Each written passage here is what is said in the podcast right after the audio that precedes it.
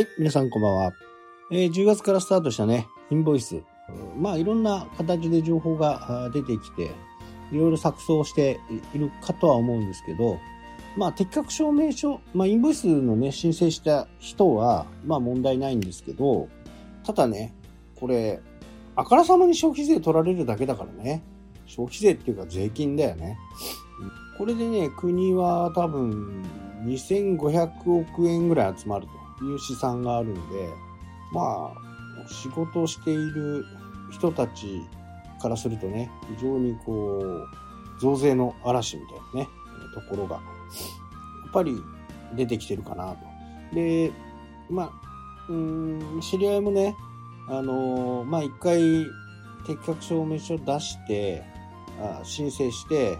まあ、次戻すみたいなね、え話をしてたんですけど、それもまたね、非常にこう、もったいないというか、ただここで、あのー国もね、まあ、軽減措置みたいなものを作りましたね。なので、えーこれ、もし、あなた自身が、まあ、免税業者だとしてね、1万円の商品を売ると言ったときに、1万1000円の請求書を出すわけですよね。で、これはね、あのー何ら問題ない。こまあ、ただね、その仕事をもらっている人、こう発注側じゃなくて、請け負ってる方からするとね、まあ、この1000円、どうしようかなっていうふうにね、えー考えることはあるとは思うんですけど、えー軽減措置があるんで、2026年の9月30日までは80%の軽減なんですよ。だどういうことかっていうと、えー、1万800円の請求をすると。そうすると、相手方、仕事をもらった方、仕事を発注した方がね、200円の税金で、えー済むと。これ払った方に対して、税金がね、えーまあこれ、毎度説明するとね、ちょっとめんどくさくなるんですけど、まあこの辺のルールをね、しっかり分かっていれば、比較的簡単なんですよ。1万800円の請求をする。で、相手方は、その残りの200円分を税務署に払うと。これが2026年9月30日までのね、軽減措置と。その後、2026年10月1日から、2029年9月30日までは50%の軽減という形になってるんで、今度は1万500円で出すと。で、500円を相手方が税金を払うと。まあ、これはわかんないですけどね、払うかどうか。まあ、そういう申請をするというふうになってます。なので、えー相手が大手とかね、えーの場合、い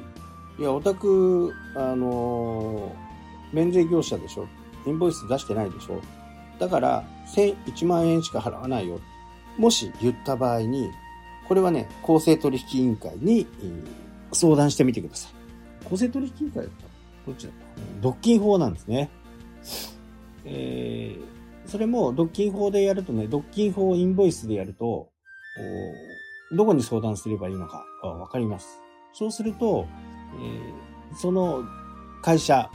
からね、あの、会社に、会社宛てに、えー連絡が行って、まあそういうことをややめてくださいというふうにね、えー言われます。で、問題はね、新規とか、新規の場合だと、これなかなか難しいところはあるんですよ。1万円だったら1万800円で出す。これは正式なんですけど、えまあね、免税業者だから税金いらないよっていうオーナーさんもいるとは思うんですけどね。免税というふうに歌、歌われてるわけですから、税金は免除して、免除されるというふうにね、しっかり主張してもいいのかなというふうに私は思うんですよね。まあ、ここがね、結構重要なところで、えーまあ、まだ6年ぐらいね、あの、これ、減税があるんで、まあ、230億円だから、まあ、400、500億円ぐらいですか。500億円ぐらいが、あ政府が消費税として、まあ、政府というかね、財務省、税務署がね、500億円ぐらいのプラスが見込めるという形ですかね。ま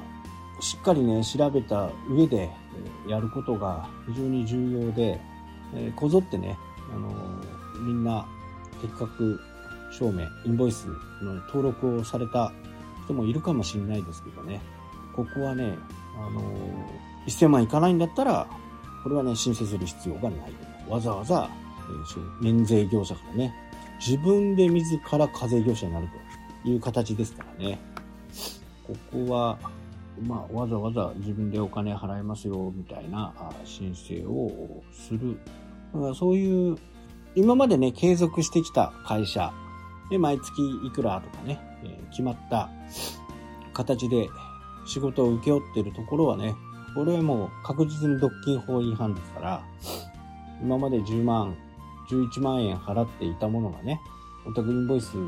インボイスちょうだいって言われて、いや、うち、あの、インボイス出してないです。免税業者です。あじゃあだったら10万円にするね、いう風になると、これは、まあ、勧告、警告が向こうの方の会社に行くという形になるんで、えー、しっかりね、主張した方がいいか。じゃあやめるよって言われるのもね、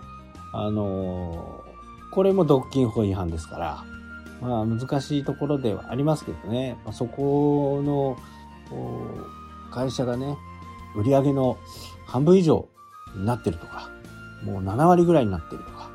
あこうなっていると、かなり厳しいでしょうけどね。ただ、あのー、これを機にね、まあ、中国が海産物を停止して、ね、日本の水産関係が困っているという状況と同じように考えて、まあ、リスク分散をどうしていくかっていうことを考えた方がいいのかなと。ね、中国のようにわけのわからん理由をつけて水産物のね、輸入を止めると。まあ、止めてるわけではないんですけどね。あの、一部流通してるところはあるんですけど、まあ、検査に1ヶ月を要したりとか、まあ、こういう嫌がらせをやってくるわけですね。生物なんかは1ヶ月なんかね、置いとかれたらもう、商品にならないわけですよ。まあ、こういったところがあると。まあ、これと同じように考えてリスク分散をして、今7割だったら、そこをまず5割にするためにどうするか。2割の部分をね、どうするかっていう、他にね、新しい取引先を見つける。まあ、こういったことが必要なのかなというふうに思います。はい、というわけでね、今日はこの辺で終わりになります。それではまた。したっけ？